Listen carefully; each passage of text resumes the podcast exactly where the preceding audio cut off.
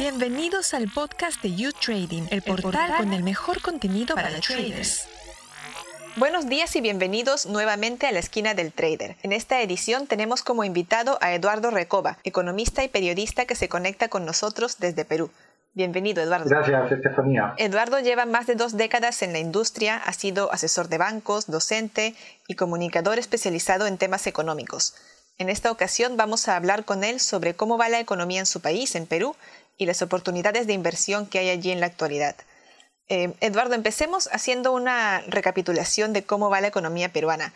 El año pasado fue bastante duro, eso lo sabemos todos. Eh, la caída del Producto Interno fue de un 11% y este es uno de los descensos más abruptos de la región. ¿Cómo ha empezado el 2021? Eh, sí, efectivamente ha sido una caída ya pronosticada de dos dígitos. El inicio no ha sido mejor.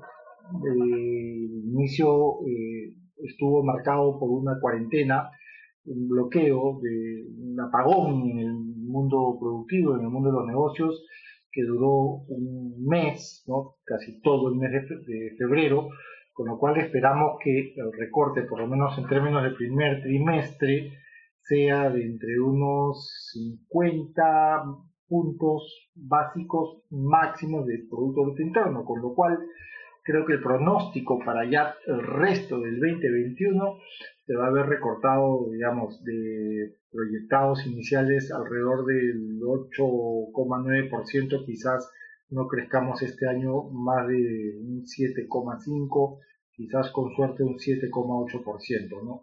Entonces sí nos, eh, nos sigue golpeando la pandemia, seguimos con esta recesión atípica del 2021 y el 20, del 2020, perdón, y más bien el 2021 va a ser un año que te lo resumo en tres eh, palabritas, eh, torpe en crecimiento, tardío en crecimiento y sobre todo muy tímido en crecimiento, ¿verdad? ¿Y cuáles son los sectores más afectados? Sin duda el sector más afectado ha sido evidentemente pues comercio, ha sido servicios, el sector eh, minería, minería metálica que como todos los que nos escuchan saben que el Perú eh, es una economía básicamente exportadora que explica el 60% de sus exportaciones en minerales eh, básicos y preciosos. La minería ha sido muy golpeada en el 2020 y lo mismo, todos los grandes, ya si vamos a hablar de sectores, todos los grandes proyectos mineros que en su totalidad suman alrededor una horquilla de aproximadamente 9.300 millones de dólares. Igualmente, van a ser proyectos muy lentos que en este momento, en el 2021, no se van a ver concretados, salvo que Yabeco, que podría avanzar en algún tipo de obra, pero la mayoría de proyectos mineros no van a despegar en su totalidad en este 2021. Más bien esperemos que en 2022, 2023, 2024 se logre pues ya un despegue, ¿no? Pero comercio, servicios, repito, eh, manufactura, turismo, restaurantes, en fin, todo lo que tenga que ver con eh, negocios pequeños, negocios medianos y micronegocios han sido extremadamente golpeados y esto es gravísimo con esto termino. ¿Por qué? Porque eh, los pequeños, medianos y micronegocios conforman el 98% de las empresas en el Perú y si este eh, rango ha sido golpeado, significa que la economía, insisto, reitero, en el 2021 va a tener un movimiento extremadamente lento, ¿verdad? Y Perú ha tenido un lustro bastante movido en la arena política. Eh, ha habido cuatro presidentes en cinco años y algunos dirían incluso que, cinco. ¿no? Eh, ahora se vienen elecciones presidenciales y parlamentarias en abril y probablemente haya una segunda vuelta, o sea que la incertidumbre puede alargarse un poco más.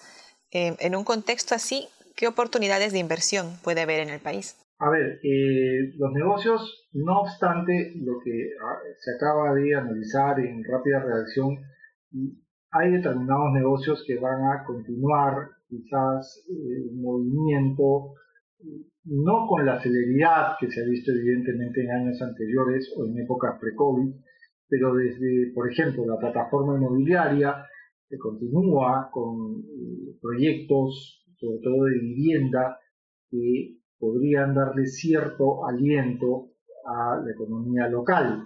¿no? Proyectos de oficinas están estancados, justamente por este distanciamiento social, pero que poco a poco van a ir abriéndose en la medida que vaya también avanzando el proceso de vacunación, lo que permita también brindar una muestra poblacional susceptible a retornar a sus oficinas, pero estamos hablando del 2022, 23, 24. ¿no? De momento tenemos como punta de lanza de nuestra economía el sector básicamente vinculado a construcción. ¿no? Eh, tenemos, hemos visto cierto dinamismo, sobre todo en el último trimestre del año pasado, en despachos de cemento, por ejemplo. El sector minería, igualmente, hay que estar atentos porque, no obstante, lo dicho anteriormente, eh, ya va a ser momento de que los grandes proyectos mineros, solamente que Yabeco vale como 5.300 millones de dólares y es un proyecto cuprífero que tiene que ver con el cobre, es un proyecto que va a ir moviéndose. Y en la medida que el resto de las compañías mineras vean que alguien comienza a moverse por un efecto de manada, evidentemente el resto de las, eh, digamos, iniciativas mineras también se van a mover. Entonces hay que tener los ojos muy puestos en esas dos horquillas, ¿no? Por un lado, el sector inmobiliario, vivienda nueva, vivienda eh, de segunda mano y también el sector minero, ¿no? Y evidentemente, ya lo dicho, con el avance de la vacuna, que se espera que el Perú ya tenga, pues, por lo menos un porcentaje de dos dígitos de vacunación hacia el primer semestre del 2022, Esperemos que el sector comercio, turismo, restaurantes también se muevan de cara pues a que, repetimos, la vacuna avance. Y la economía peruana ya tenía problemas estructurales bastante grandes antes de la pandemia, ¿no? Eh, se me ocurre la informalidad, la pobreza. ¿Se ha retrocedido mucho en este sentido? Sí, sí, sí. Eh, a ver, eh, ah, es una muy buena pregunta porque de alguna manera da pie a los economistas para hablar de estos grandes fantasmas, de estos grandes demonios que se destaparon a propósito de la pandemia. ¿no? Uno de ellos es efectivamente eh, la informalidad en el mercado laboral peruano, eh, la informalidad dentro de la economía del Perú, una economía que no obstante ha mantenido, mantuvo un promedio de crecimiento, una media entre el 5 y 6% año en la última década, demostró simultáneamente muchísima vulnerabilidad por el lado de la informalidad. En un mercado laboral donde cuatro quintos de la oferta de trabajo es brutalmente informal, no podemos hablar de una consolidación por ese lado. Y estos, eh, no sé, rangos del 80% quizás con el 2020 y la pandemia vuelvan a retornar a niveles de hace 30 años, que eran niveles ya de casi el 90% de un mercado informal, ¿no? Con lo cual esto ha complicado la situación sobre todo en la clase media, que es la clase media que empuja demanda, que es la clase media que empuja consumo, que es la clase media que se ha visto afectada y atacada por el desempleo, por el paro, un paro que solamente en Lima suma alrededor de 1.500.000 a 1.800.000 eh, personas que están en el desempleo y a nivel nacional probablemente esa cifra se duplique, ¿verdad? Y además hay indicadores sociales muy deteriorados, sobre todo por el lado de la, clase media. No digo que haya eh, un retroceso que nos provoque decir que van a haber nuevos pobres, una nueva línea de pobreza, pero prácticamente estamos hablando de ello, ¿no? ¿Por qué? Porque tenemos una clase media, no hablo de la clase media privilegiada, hablo evidentemente de la clase media trabajadora, que por ejemplo en el 2020 ha dejado de tener acceso a servicios básicos, ha dejado de tener acceso a seguros privados, que es algo muy importante eh, en economías de América Latina, porque el sector sanitario público no ofrece la misma calidad de atención. ¿no? Entonces hay dos dígitos de deterioro, por ejemplo, en el acceso, decía yo, a seguros privados, y más bien el subempleo ha avanzado igualmente en dos dígitos. Es decir, mientras tenemos un desempleo que ata o está colgado en una horquilla de entre el 11,5 al 12%, quizás un poquito más, me atrevería a decir que hasta el 13% de la población económicamente activa ha, visto retrocedida su capacidad de, empleabilidad y de productividad. Por otro lado, tenemos que el subempleo ha aumentado, ¿no es cierto? Y ha aumentado a cifras que van lo dicho, en dos dígitos y en algunos casos hasta el 25%, ¿no? Con lo cual, la situación de vulnerabilidad de la clase media rural y, urbana y de la clase media rural, ¿no? que son los pequeños propietarios agrícolas y ganaderos, también se ha visto complicada y también podemos tener, esperemos que no sea así, pero podemos tener lecturas de pobreza quizás que nos lleve a un retroceso de hace una década, ¿no? Y, siendo esta la esquina del trader, eh, cambiemos un poco el tema y hablemos de la bolsa de valores. Hemos visto que a la de Nueva York le ha ido muy bien eh, durante la pandemia. ¿A la bolsa de valores de Lima cómo le ha ido? La bolsa de valores de Lima eh, suele tener un termómetro muy limitado en función a la liquidez, a la profundidad y evidentemente a la diversificación del mercado. Es una bolsa que recordemos tiene cierta, entre comillas, concentración en empresas evidentemente mineras.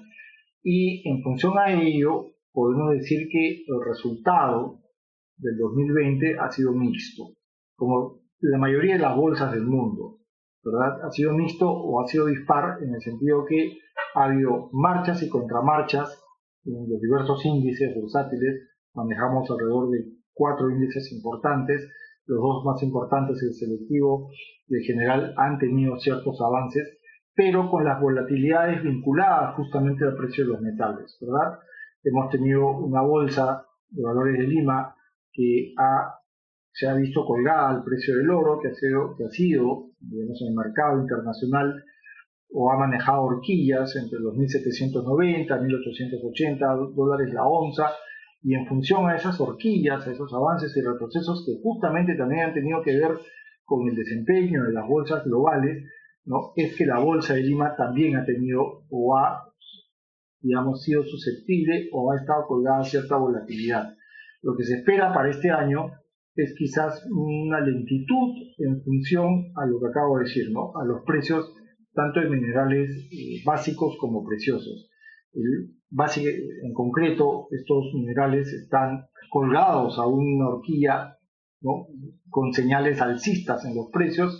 Esperemos que la Bolsa de Valores de Lima esté a la altura de esos precios y permita también obtener ganancias más regulares, en el sentido que sean más recurrentes, que las del año pasado, donde el efecto, repito, fue dispar. pero siempre atendiendo a los precios internacionales de los metales, que al fin y al cabo es lo que mide la Bolsa de Valores de Lima ¿no? en función al termómetro del trading. Y al, principio de la pandemia cayó bastante, ¿no? Cayó un 30%, si no me equivoco. Y luego empezó a recuperarse mucho más rápido que el resto de bolsas de la región. ¿Eso sigue así? ¿Sigue en mejor posición en comparación con eh, otras bolsas de América Latina?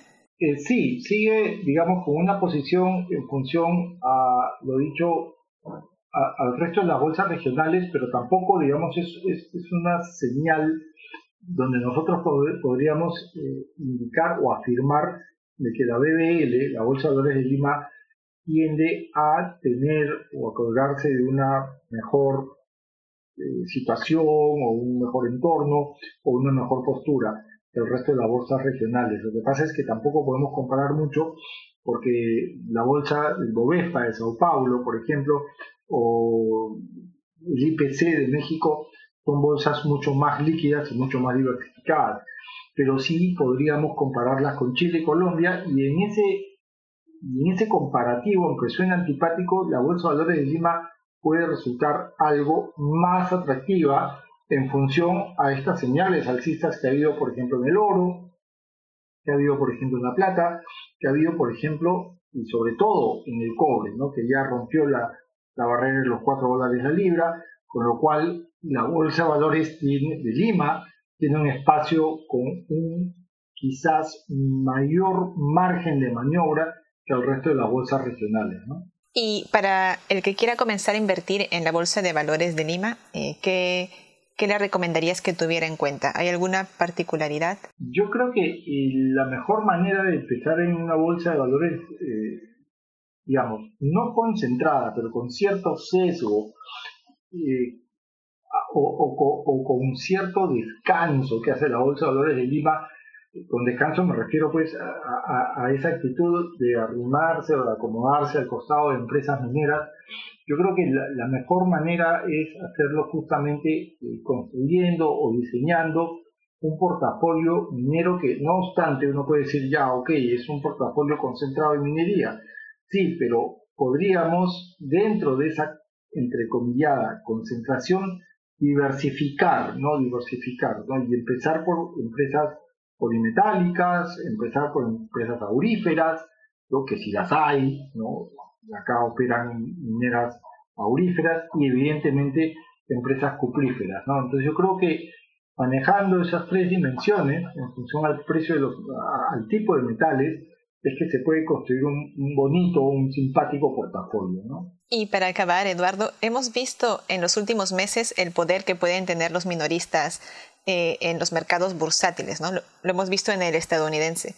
Eh, ¿Puede ocurrir algún fenómeno parecido en las bolsas de América Latina? Eh, yo creo que todavía no estamos tan preparados en América Latina como para, a ver, el inversionista no institucional tenga cierto margen de maniobra yo creo que todavía eso, ¿no? todavía tenemos mucho que, que, avanzar, sobre todo en educación financiera. ¿No? Entonces yo creo que el minorista puede participar, pero todavía le falta un poco más de luz, le falta un poco más de, margen de acción. ¿no?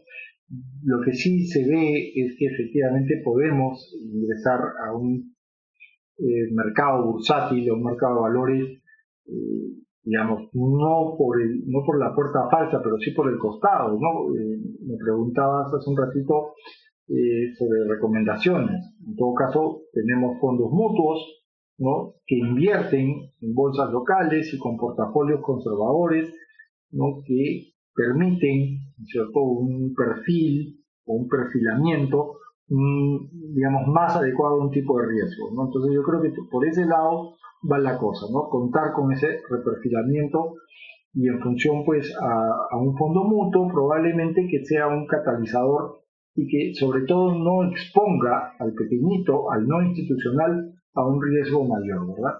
Muchas gracias Eduardo por haber estado con nosotros hoy. No, gracias a ustedes. ¿Cómo no?